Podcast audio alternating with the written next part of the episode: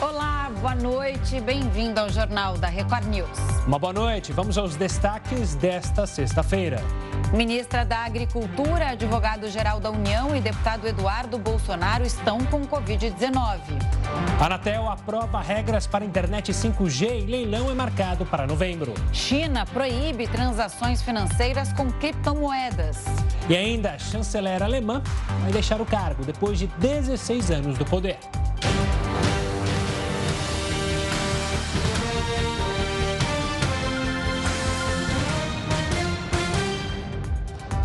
A ministra da Agricultura, o advogado-geral da União e o deputado federal Eduardo Bolsonaro anunciaram que estão com Covid-19.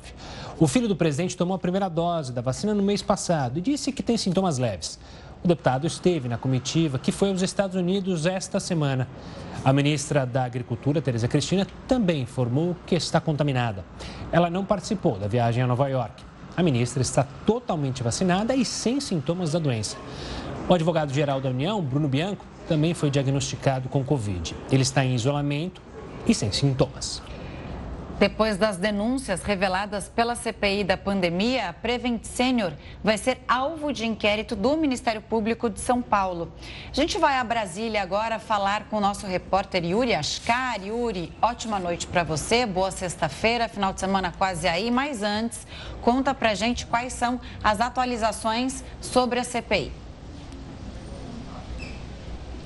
Boa noite, Camila, Gustavo, boa noite a todos. Pois é, sexta-feira à noite não é um dia de CPI, mas temos um desdobramento de tudo que ocorreu essa semana na CPI. O Ministério Público de São Paulo determinou a criação de uma força-tarefa para investigar com prioridade se a Prevent Senior teria distribuído é, os remédios, aqueles medicamentos sem eficácia comprovada contra a Covid-19, chamado kit Covid, a pacientes que morreram e se esse tipo de atitude poderia ser configurado como um crime de homicídio.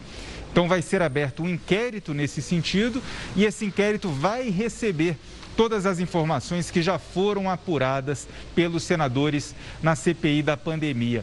Inclusive, é, a, o, digamos assim, o escândalo da Prevent Senior, o que está sendo investigado pela CPI neste momento, já criou uma nova linha, uma nova frente de investigação nos trabalhos da comissão e hoje. Se a gente pensasse há duas semanas atrás, hoje seria a data de anunciar a entrega do relatório final dos trabalhos da CPI, encerrando as atividades, com tudo que foi levantado pelo senador Renan Calheiros e todos os outros senadores da CPI. Renan Calheiros entregaria hoje esse relatório final. Aí nós tivemos uma extensão do prazo e aí quando se levantou essa hipótese de tudo que pode ter acontecido na relação ali da Prevent Sênior, dos hospitais, da operadora de saúde, na relação com os pacientes e denúncias graves de que óbitos teriam sido omitidos, é, remédios distribuídos sem eficácia comprovada, sem que esses pacientes soubessem que estavam participando, na verdade, de um experimento. Tudo isso, então, criou uma nova frente de investigação e hoje o próprio senador Renan Calheiros diz que ainda não tem uma data para encerrar os trabalhos da CPI. O que ele diz é o seguinte: assim que ouvirmos o último depoente, no dia seguinte eu entrego o relatório. Mas a CPI não tem a data e nem o nome desse último depoente. Muitos senadores, inclusive, fazem questão de ouvir pela terceira vez o ministro da Saúde, Marcelo Queiroga, que ainda está em Nova York com o diagnóstico de Covid-19. É, Yuri, inclusive ele até mudou de hotel hoje, né? E sobre essa história, esse escândalo, como você mesmo disse, da Prevent Senior, que vai ser investigado melhor pela CPI da pandemia, o que os senadores querem saber agora é se esse esquema da Prevent Senior tem ligação com aquele ministério paralelo, é, que foi o ponto inicial investigado pela CPI da pandemia, né? Eles querem fazer uma ligação sobre isso ou não, é o que eles querem descobrir, e aí sim eles finalizam esse relatório. É isso, né? Exatamente, Camila, exatamente. E para isso já estão aprovados os próximos depoimentos na terça-feira é, vai ser ouvida a advogada que foi a responsável por montar o dossiê com as provas entregues à CPI com denúncias de médicos e ex-profissionais de saúde que trabalharam na Prevent Sênior. E no dia seguinte, na quarta-feira, nós temos Luciano Hang, o empresário que te, teve a mãe com Covid-19. A mãe morreu em um hospital da Prevent Sênior e existe a suspeita de que teria sido omitida a causa da morte, a Covid-19, da, da, certidão de óbito da mãe do, do, do empresário. Então, é, esses pontos podem ser avançados na semana que vem para que a CPI tenha todos os dados necessários para concluir, do ponto de vista político, essa investigação que vai continuar aí em São Paulo com o Ministério Público de São Paulo. Camila, Gustavo. Yuri, obrigado pelas informações, pelo detalhamento sobre a comissão. Um ótimo final de semana e até segunda-feira.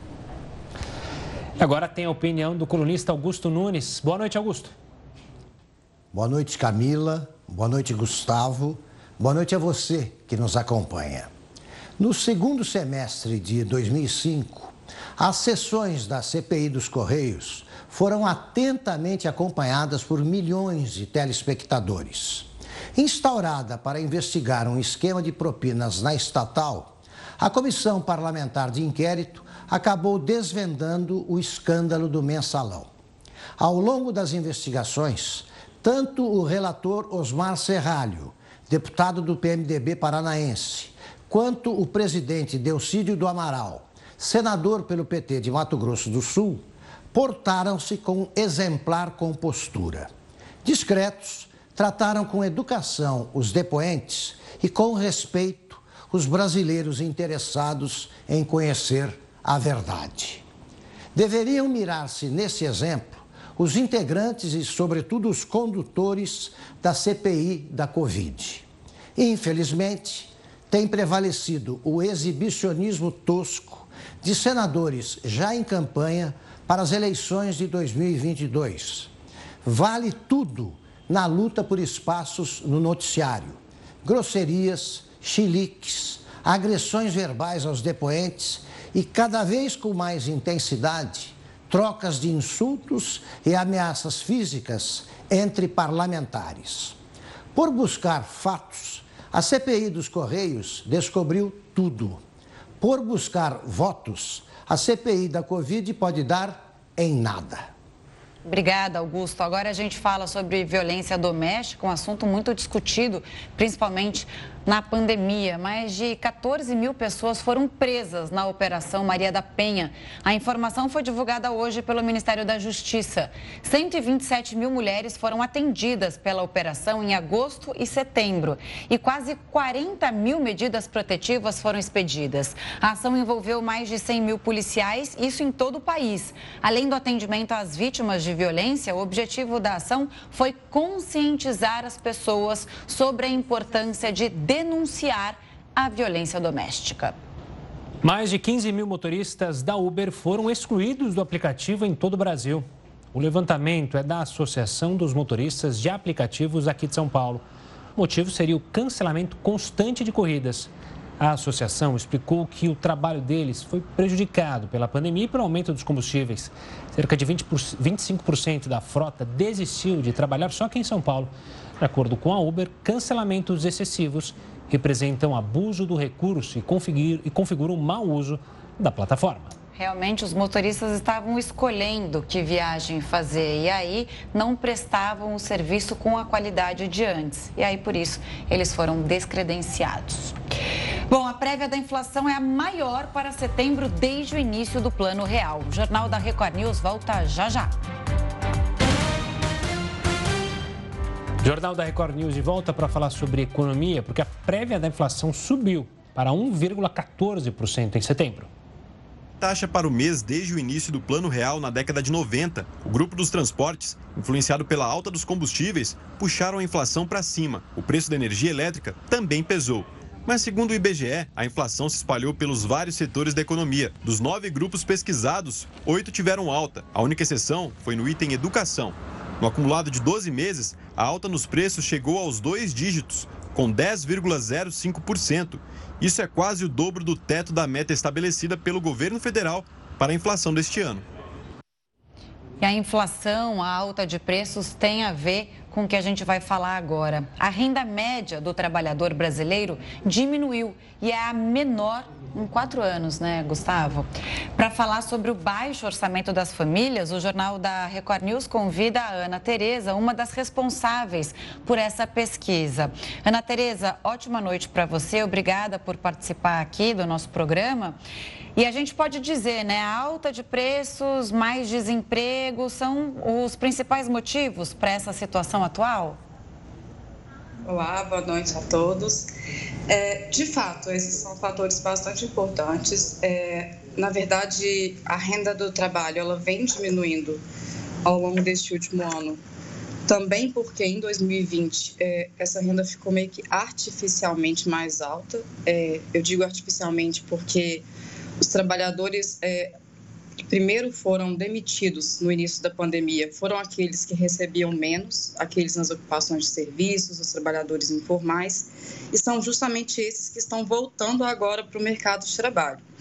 Mas agora eles encontram um mercado de trabalho é, bem mais complicado. Né? Tem toda essa questão da inflação, toda a incerteza com relação à crise energética. E, na verdade, esses trabalhadores têm tido dificuldade de conseguir trabalhar 40 horas por semana, uma vez que a demanda né, por essas atividades reduziu muito, fazendo com que o salário também caísse. E, além disso, existe uma dificuldade muito grande de negociar os salários agora, porque nós temos esse exército de pessoas desempregadas.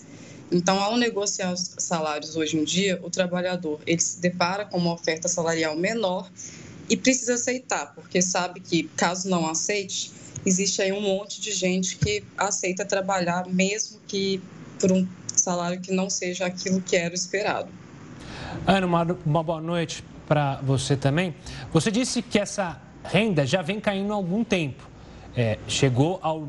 bateu agora no recorde, mas a tendência então é que ela continue mais baixa? Você disse que essa retomada do emprego, os trabalhadores estão aceitando trabalhos é, que pagam menos, então a tendência é que a gente ainda mantenha uma renda abaixo e essas curvas vai demorar ainda para subir?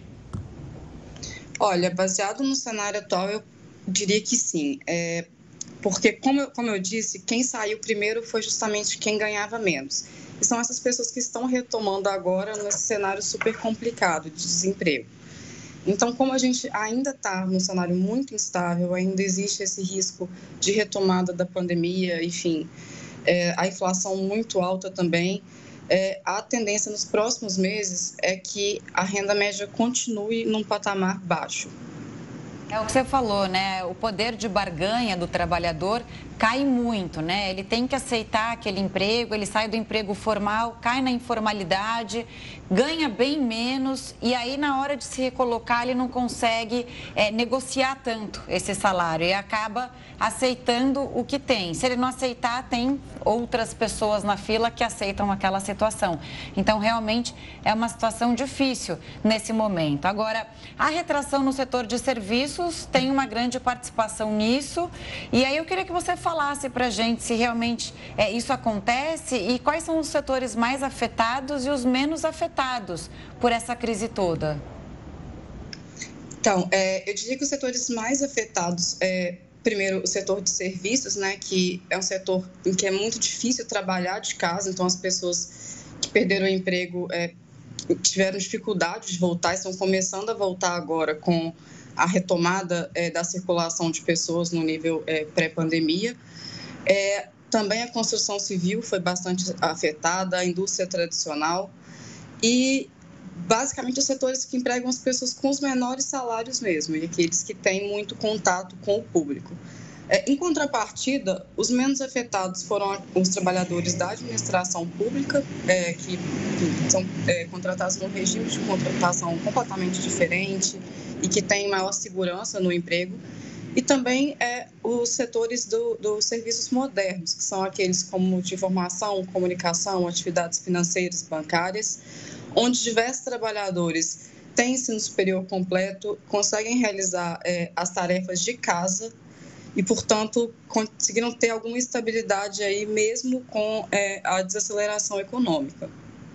Ana, você fez um recorte é, justamente das áreas. Eu queria saber se há recortes por gênero. As mulheres, elas foram as mais atingidas em alguns outros estudos é, por causa da pandemia. Nesse estudo, também as mulheres foram as que perderam mais é, com a renda? Olha, na verdade, a gente não chegou a avaliar a questão do gênero, mas as mulheres foram as que mais perderam o emprego ou tiveram que abandonar o trabalho até para cuidar das atividades de casa. Então, é, estou falando aqui sem ter avaliado esses números ainda, mas eu acredito que sim. Acredito que as mulheres também foram mais afetadas, até por estarem muito representadas no setor de serviços. Tá certo. Obrigada pela, pela explicação sobre a renda do trabalhador. Vamos ver se a situação melhora aqui, né, do país e também é, o orçamento familiar. Obrigada pelas explicações. Uma boa noite. Olha, as contas externas tiveram um saldo positivo de mais de 1 bilhão e 600 milhões de dólares, isso em agosto. A informação foi divulgada hoje pelo Banco Central. É o melhor resultado para o mês em 15 anos. Em agosto do ano passado, o superávit foi de 950 milhões de dólares nas compras e vendas de mercadorias e serviços e transferências de renda com outros países. Segundo o Banco Central, esse aumento de um ano para o outro se deve ao forte crescimento da balança comercial tanto nas exportações quanto nas importações. Em 12 meses, o déficit nas contas externas é de 19 bilhões e meio de dólares. A Anatel aprovou hoje a versão final do edital do 5G, a nova geração de internet móvel. Veja como vai funcionar essa tecnologia. O 5G começa a tomar forma no Brasil. Com a aprovação da Anatel, agora as frequências de dados móveis vão ser leiloadas. Serão quatro faixas de frequência e é por meio delas que a internet chega ao seu celular. O direito de exploração dessas faixas vai ser de até 20 anos. As empresas que arrematarem as frequências vão ter que investir mais de 45 bilhões e meio de reais em equipamentos para o sistema funcionar. Inicialmente, o serviço deve chegar às capitais. Outro ponto importante é que o 4G vai ter que estar nas rodovias federais. E quais os pontos positivos da nova geração de internet? O 5G aumenta a velocidade, permite uma maior quantidade de dispositivos conectados e também aumenta a quantidade de dados transmitidos, ou seja, melhor qualidade de internet. E o funcionalismo público reagiu e prometeu dificultar a reforma administrativa que a Câmara vai votar na semana que vem. A gente falou sobre esse assunto, mas vamos falar com o Heroto, porque o Heroto vai destacar para a gente qual parte do projeto provocou essa reação nos servidores. Uma boa noite, Heródoto. Olá, Gustavo. Olha, é, teve, tive olhando direitinho hoje, teve pelo menos três pontos que provocou mais, ou provocaram, perdão, mais reação. E eles deverão pesar na semana que vem, como você lembrou, quando aí a, o plenário da Câmara dos Deputados deve votar e para aprovar tem que ter 308 votos, a gente já aprendeu, porque é uma PEC, é um projeto de emenda constitucional. Então tem que ter 308 votos e duas votações na Câmara. Se passar, aí vai para o Senado. Mas olha, é, no, no geral, essa proposta aproxima muito mais a forma de trabalhar do funcionalismo público daqueles que já trabalham na iniciativa privada. Por exemplo, uma questão bastante polêmica é o seguinte: você vai ser avaliado. Hoje você praticamente não tem avaliação, todo mundo tem avaliação ótima. Aqui é o seguinte: o cidadão vai ser avaliado. Se ele tiver duas avaliações negativas, ele poderá ser submetido a um processo administrativo e poderá ser demitido. Se ele tiver três que não sejam uh, seguidas, também ele poderá ser demitido por essa, por essa, por esse conjunto de pessoas, se ele realmente provar que não está habilitado ou não está produzindo aquilo que a população espera que ele produza. Então esse ponto é fundamental. Por quê? mexe com a estabilidade do funcionalismo público, que é uma questão central, fundamental, mexe com a estabilidade. Ou seja, eu não estou mais aqui estável eternamente. Se eu não for um bom funcionário e as pessoas não me avaliarem corretamente, principalmente aqueles que atendem ao público, ele vai perder o emprego. Assim como acontece na iniciativa privada de uma forma geral. Outra coisa interessante é o seguinte: poderá haver redução de, de horário de trabalho e de salário. Por que razão? Imagine o seguinte: nós passamos aí por uma bruta de uma crise. O setor privado levou. Os funcionários do setor privado ou perderam emprego ou perderam renda. Quanta gente teve o seu salário diminuído e também as horas de trabalho, mas a renda caiu bastante. Os funcionários do Estado, Estado que eu estou falando aqui, é o governo federal, estadual, municipal, executivo, legislativo, eles não perderam nada.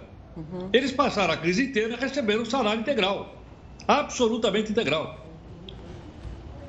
Por quê? Porque quando o Estado passa por uma crise, o país passa por uma crise, a arrecadação cai, é óbvio. Agora, se a arrecadação cai, como é que eu posso continuar gastando exatamente a mesma coisa que eu gastava quando está tudo funcionando? Esse é um outro ponto, também bastante polêmico, né? e que certamente vai ter grande debate lá na, na, na, na Câmara dos Deputados. Outra coisa interessante é o seguinte: vai haver, vai haver possibilidade também de fazer contrato temporário de trabalho. Esse contrato temporário ele poderá durar até 10 anos. E com isso, então, o Estado não necessariamente vai precisar fazer concurso público. Ele contrata as pessoas por um período e naquele período a pessoa, logicamente, vai ter todos os seus direitos trabalhistas preservados. Então, vocês vejam que são questões polêmicas, por quê? Porque algumas dessas questões, elas são questões de mais de 50 anos. Vai da época do Vargas, só para vocês terem uma ideia. 70 anos atrás, 80 anos atrás. E nunca mais ninguém mexeu. Então, eu acho que há necessidade de haver uma adequação, porque, em última palavra, né? Quem paga tudo isso somos nós, através dos nossos impostos. Então, nós temos o direito de exigir do Estado e dos seus funcionários um atendimento melhor e uma produtividade maior. Estou falando em questão de cidadania, não estou falando de política. Um ponto também que eu achei muito interessante é que vai ter a terceirização do serviço, né? Pessoas é, que não são servidores poderão ser contratadas para trabalhar no Estado para prestar serviço. Isso também estimula a concorrência e a prestação de um bom serviço, né? Como quando a gente está é, numa empresa e você tem uma competitividade maior, você não tem aquela estabilidade. É, você, você precisa ser um bom funcionário para continuar trabalhando, né, Heródoto? Viu, Camila? Sabe que é até uma questão de ordem cultural. Tem duas coisas culturais. Uma é de avaliação é, a avaliação do desempenho é coisa recente aqui na nossa, nosso, nosso país. E o outro é o chamado feedback. Uhum. Do chefe chamar o cidadão e dizer, olha, você está errando nisso, nisso, nisso. A gente fica bravo quando alguém faz isso. É. Nós que somos jornalistas, estamos abertos a estar tá constantemente sendo, sendo corrigido, constantemente sendo criticado, porque esse é um direito que a população tem em função da nossa atividade. Agora, o cidadão também tem que ter esse mesmo direito em relação aos funcionários cujos salários ele paga. E só um contraponto, né? O discurso é maravilhoso. É uma pena que a classe política, a classe jurídica, ou seja, os bambambãs dos servidores públicos, não são atingidos por essa é, reforma que está sendo realizada e que está sendo debatida na Câmara. O que é uma pena, porque justamente ali então, os nossos maiores gastos, nosso dinheiro, o seu dinheiro... Não, mas só um detalhezinho, um detalhezinho que vai atingir esse pessoal, sabe qual é? Qual é? Vai cortar o penduricalho. É, se aprovar, né? Vamos ver ah, se... vai, vai cortar o penduricalho, meu amigo. Aí vai pegar a turma lá de cima. Veremos se isso será aprovado, né, Herota? A gente volta a se falar daqui a pouquinho. Até já.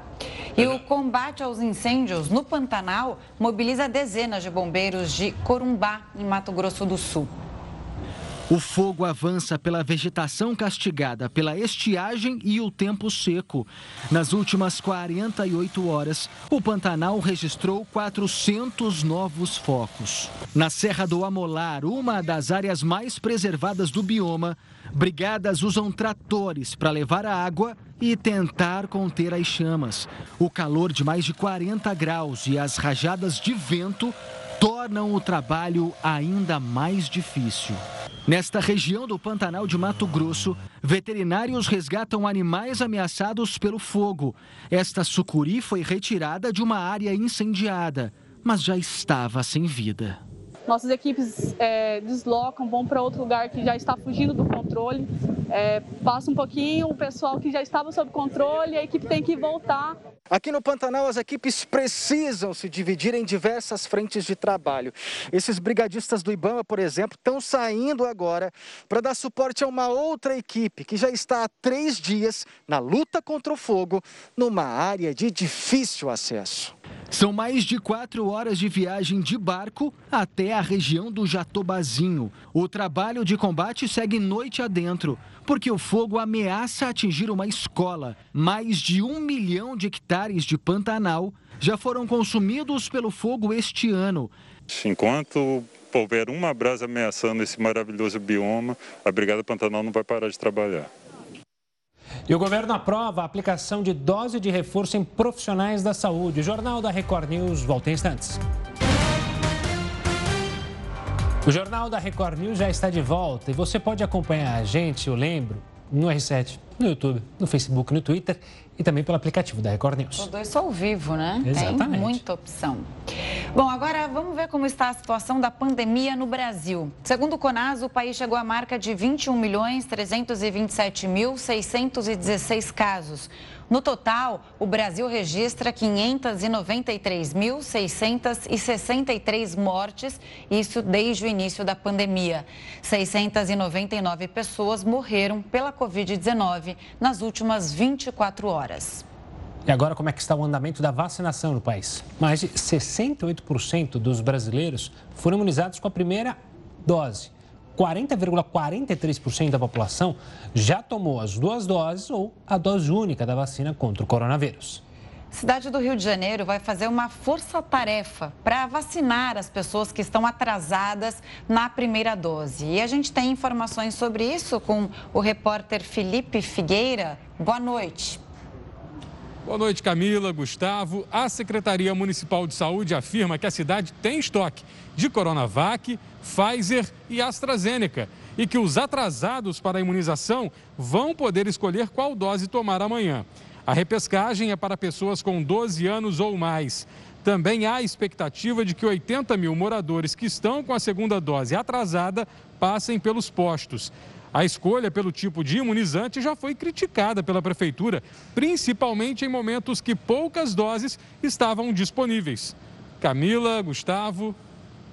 Pois é, a escolha da dose vai ser permitida agora e também os sommeliers, aqueles que não quiseram tomar a vacina que era disponível e foram para o final da fila, agora vão poder se vacinar, mas vão poder escolher mais uma vez. O importante é que vai ter uma força-tarefa e quem está no Rio de Janeiro deve aproveitar a chance de se imunizar contra a Covid-19. Vamos falar do Ministério da Saúde que aprovou hoje a aplicação de uma dose de reforço em profissionais da saúde. O anúncio foi feito pelo próprio ministro Marcelo Queiroga. O imunizante utilizado vai ser da Pfizer. Para receber a nova dose, valem as mesmas regras da terceira dose em idosos. A segunda dose deve ter sido aplicada com pelo menos seis meses de diferença. A Rússia registrou um novo recorde de mortes por coronavírus. Foram 828, isso num único dia. A variante Delta tem se espalhado rapidamente pelo país. O baixo índice de vacinados também contribui para o aumento de casos. Apenas 28% da população está totalmente imunizada. Tarsila do Amaral é considerada uma das principais artistas modernistas da América Latina e uma plataforma estreou este mês com eventos ligados ao modernismo. A gente conversa agora com Andréa Vigo, que é assessora técnica da Secretaria de Cultura e Economia Criativa de São Paulo. Boa noite, Andréa. Obrigado pela participação aqui conosco. Conta mais sobre a iniciativa da Agenda Tarsila. Boa noite, Gustavo. Boa noite, Camila. Obrigada, é um prazer estar aqui conversando com vocês. É, a Agenda Tarsila, como você bem falou, é uma plataforma, é uma plataforma que reúne a programação cultural que está sendo realizada em comemoração ao centenário da Semana de Arte Moderna em São Paulo, em outros estados do Brasil e também em outros países. É, hoje nós já temos mapeadas quase 200 atividades, entre presen atividades presenciais e virtuais, que estão nessa plataforma, agendatarsila.com.br. E esse trabalho de mapeamento ele vai ser realizado até dezembro de 2022. Então, essa programação ela se estende de agora até dezembro de 2022. É, são atividades das instituições da Secretaria de Cultura Economia Criativa de São Paulo e de é, instituições privadas, produtores, artistas, enfim, é um guia muito completo, né? É, e além disso, a Agenda Tarsila traz uma série de informações e conteúdos exclusivos sobre a Semana de Arte Moderna, realizada em 1922, e os seus ecos ao longo aí dos últimos 100 anos. Então, entrevistas exclusivas com personalidades ligadas ao modernismo, especialistas, artistas contemporâneos. É, também temos uma linha do tempo com o histórico, né? E, e uma série de materiais multimídias que falam um pouco também sobre uh, a Semana de 22 e as diferentes fases do modernismo ao longo dos, dos, 100, dos últimos aí 100 anos, curiosidades é, com fatos inusitados que envolvem os artistas, as obras, é, o próprio evento. Então, é um conteúdo realmente muito rico que pode ser acessado é, por todos nessa, nessa, nessa plataforma. Andréia, Camila, aqui uma boa noite. A Tarsila do Amaral tem várias fases interessantes, né? Ela começou com aquela viagem com Oswald de Andrade, com quem ela foi casada, por o interior de Minas Gerais, e ela tem vários quadros ligados a essa fase. Mas uma fase que eu gosto muito é quando ela é, demonstra, ela retrata os é, trabalhadores que passavam fome naquele período socialista, né, da União Soviética e tem até um quadro no Palácio dos Bandeirantes que eu acho lindo. Toda vez que eu ia a coletivas ali, por causa da pandemia, eu ficava babando naquele quadro que é uma das versões do Operários, né? Vários trabalhadores, vários rostos assim, e ela retrata muito bem isso. Mas no modernismo veio muita coisa interessante. A gente tem arquitetura, a gente tem móveis interessantíssimos, lindos hoje, caríssimos até, e também tem poesia e tem a arte e ela representou muito o modernismo brasileiro, a Tarsila do Amaral. Mas para a gente falar disso, né? Qual foi a importância da Semana da Arte Moderna em 22? Por que, que é tão importante? Por que essa homenagem a esse período aqui no Brasil? É, a Semana de Arte Moderna, ela, ela inicia o movimento modernista no Brasil, né? É, é um período que trazia algumas características importantes, como a urbanização, né?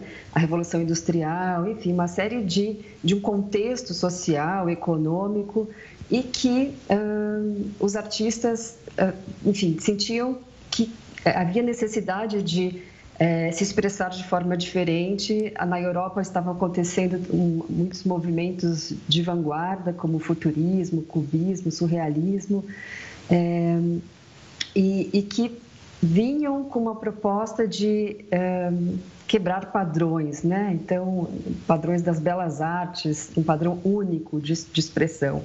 Então, é, no Brasil, né, os artistas já estavam conectados com esses movimentos e, é, e uma, uma busca por uma identidade na arte brasileira, né?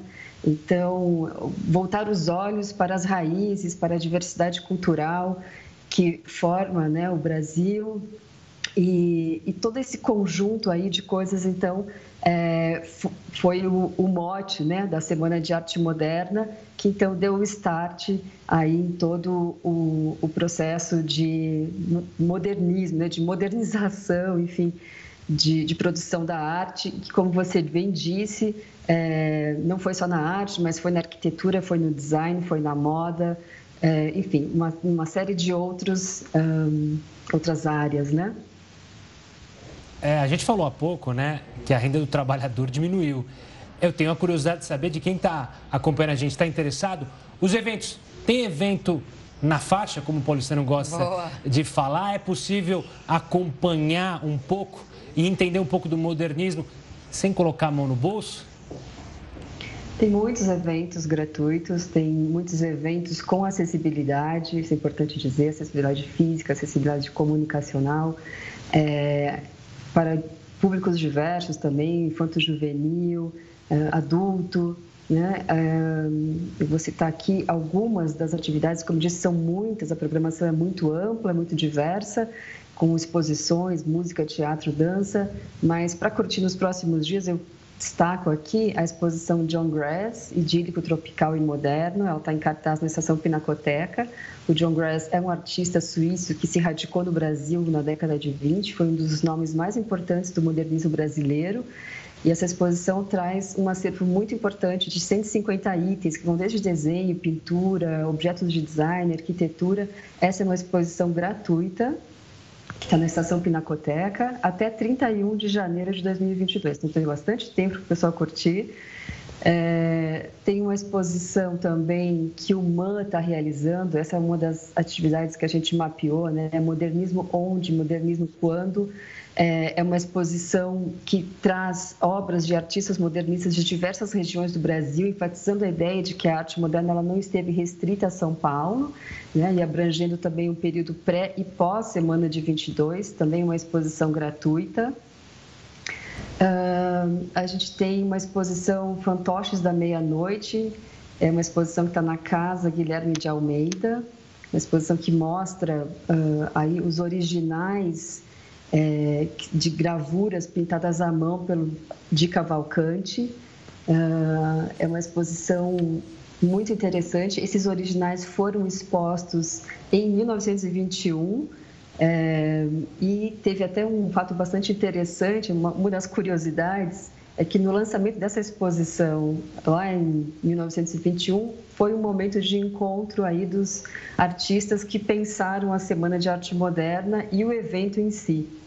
Então. Andréia, coisa boa, né? Voltar a falar de cultura, de eventos sociais e de coisa de graça também, né? É bom a gente voltar a ter aos poucos esse contato com, com o que a gente tinha em abundância e a gente ficou muito tempo sem. Obrigada pela sua entrevista, que seja um sucesso aí essa agenda, Tarsila do Amaral, e a gente vai acompanhar e tentar ir, né, Gustavo? A gente vai estar vai tá nessa. Estaremos, eu adoro a Pinacoteca, lugar maravilhoso aqui de São Paulo, vale o convite, o melhor de tudo, valorizar a arte nacional. Um forte abraço, André, até uma próxima. Ô, Gustavo, eu, eu falei aqui de dois quadros, né? Tem um na Pinacoteca, que é do acervo fixo, um, um, um, quadro da Tarsila, que eu não lembro exatamente qual é, e tem esse também do Palácio dos Bandeirantes. Eu tirei fotos quando eu fui, eu vou tentar depois postar nas minhas redes sociais para quem quer, que quem está acompanhando a gente, para quem quiser matar a curiosidade, chega mais que eu mostro depois. Agora tem outro convite para você, também de graça. Daqui a pouquinho, logo depois da Fazenda 13, tem um encontro marcado aqui na Record News. O programa A Fazenda News mostra tudo o que acontece no reality, debate divertido, inteligente, análise, entrevista, para você que é fã do reality show. E a gente estava falando também daquela polêmica que teve né, na Fazenda, de uma das integrantes que não conseguia varrer a casa. A Fabi Oliveira vai discutir bastante esse assunto daqui a pouquinho. Hoje mais cedo, né? Fabi Oliveira falou que é por volta das 11, 11 15 Então, é, a gente acompanha o Fazenda News logo mais. E programada mundial, o Programa Mundial de Alimentos alerta sobre o aumento da fome no Afeganistão. A gente explica isso depois do intervalo. O Jornal da Record News volta já já. O Programa Mundial de Alimentos faz um alerta. O Afeganistão vive uma onda crescente de fome. Alta dos preços, desemprego e crise financeira. Esses são alguns dos problemas que levaram o Afeganistão a sofrer com a escassez de alimentos. A seca dos últimos três anos também é um agravante. A economia segue em queda livre depois da retirada das tropas americanas e a tomada do poder pelo Talibã. Nove em cada dez pessoas não têm o suficiente para comer. Cerca de sete em cada dez estão usando estratégias extremas de enfrentamento, como pedir comida emprestada, não comer o suficiente, comer produtos de qualidade inferior. Uh, inferior quality uh. O problema pode colocar 2 milhões de crianças em situação de desnutrição. Metade da população afegã ficou sem alimento pelo menos uma vez nas últimas semanas. Ainda no cenário internacional, a chanceler alemã Angela Merkel vai deixar o cargo depois de 16 anos no poder. A eleição do sucessor será no domingo. A União Europeia está com atenção voltada para a Alemanha, principal economia do bloco. Essa é a vigésima eleição pós-guerra no país. Mais de 60 milhões de eleitores vão decidir quem será o novo chanceler alemão. Pesquisas apontam vantagem do candidato social-democrata. Mas o candidato do partido de Angela Merkel aparece logo em seguida. Essas devem ser uma das eleições mais concorridas da Alemanha. Merkel segue como uma das políticas mais importantes e influentes do país. Afinal, ela está no poder desde 2005. O Heródoto Barbeiro continua nesse assunto, né, Heródoto? Conta pra gente qual é a diferença entre o governo da Angela Merkel e outros líderes que também estão há muito tempo no, no poder, como ela. Camila, você lembra da Margaret Thatcher? Sim. Teve até uma série, não foi, na televisão aí? Teve, teve. Retratou bem conhecida bem. como chanceler de ferro. A Dama de Ferro? Dama de Ferro. É. Por ser muito Ela dura ficou nas. 11 anos. 11? Ela pegou 11. 11. A Merkel está 16. Qual é a diferença, por exemplo, entre ela e o Putin, ou o Maduro, ou o Morales? É que essa turma da chamada República eh, Presidencialista, quando o sujeito ganha, eles vão esticando o mandato e eles não podem ser retirados de lá. Ele fica. Foi, foi, Putin foi reeleito recentemente, vai ficar quase quatro anos. Depois, se ele for reeleito, ele fica mais quatro. Não é o caso de uma república parlamentar como a Alemanha, ou, ou monarquia como na Inglaterra. O que acontece? Ela fica no poder. Se porventura ela não estiver indo bem, e ela passar por uma. Isso aí é um ditador, ó. Passar, por exemplo, perder a maioria no parlamento, ela cai. Então a diferença é o seguinte: na República Parlamentar, você derruba o primeiro-ministro toda vez que ele não tem maioria no parlamento. Nessas outras que eu citei, são repúblicas autoritárias e até ditatorial, como a gente mostrou agora na Coreia do Sul. E essa mulher, na minha opinião, é talvez a mais importante política e político do século XXI. Extraordinária condução dessa mulher. Principalmente a maneira discreta com a qual ela, ela concluiu a Alemanha.